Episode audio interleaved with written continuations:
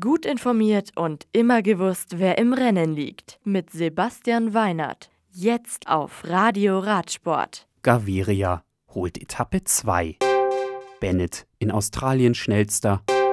Die Radcross-WM am Wochenende. San Juan. Auf der vierten Etappe der Vuelta a San Juan kann Fernando Gaviria von UAE Team Emirates bereits seinen zweiten Tageserfolg feiern. Der Kolumbianer überquert den Zielstrich nach vier Stunden und acht Minuten vor Rüdi Barbier von der Israel Startup Nation und die Königwix der Profi Alvaro Hodge.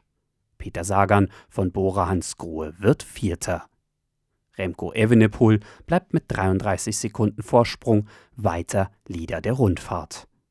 Heute ist in Argentinien Ruhetag und die fünfte, knapp 170 Kilometer lange Bergetappe findet am Freitagabend unserer Zeit statt.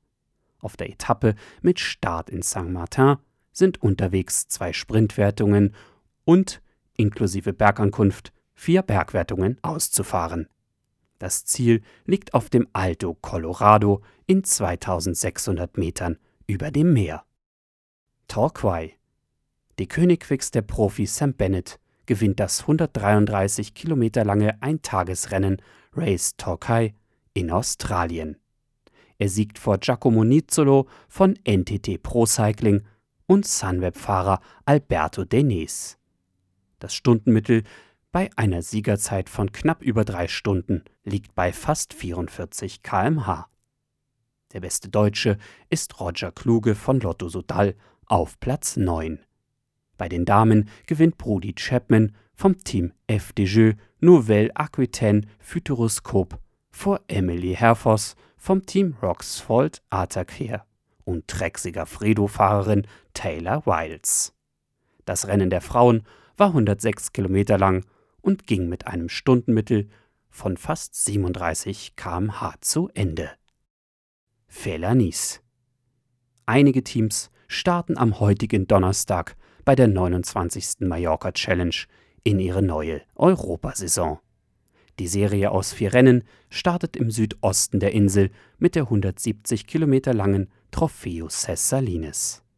Weiter geht es mit der Trofeo Serra de Tramontana, der Trofeo Polenza und der Trofeo Playa de Palma. Insgesamt sind in den vier Tagen knapp 660 Kilometer zurückzulegen. Geelong.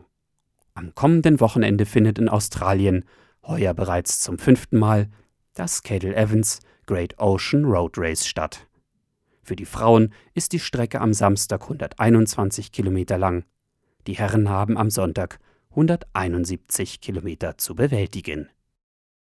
Dubendorf. Mit den Weltmeisterschaften im Radcross wird am kommenden Wochenende eine weitere hochkarätige Veranstaltung ausgetragen. In Dubendorf in der Schweiz, in der Nähe von Zürich, starten die U23 Herren bereits am Samstag um 13 Uhr ihr Rennen, die Frauen in der U23 und Elite am Sonntag gleicher Zeit.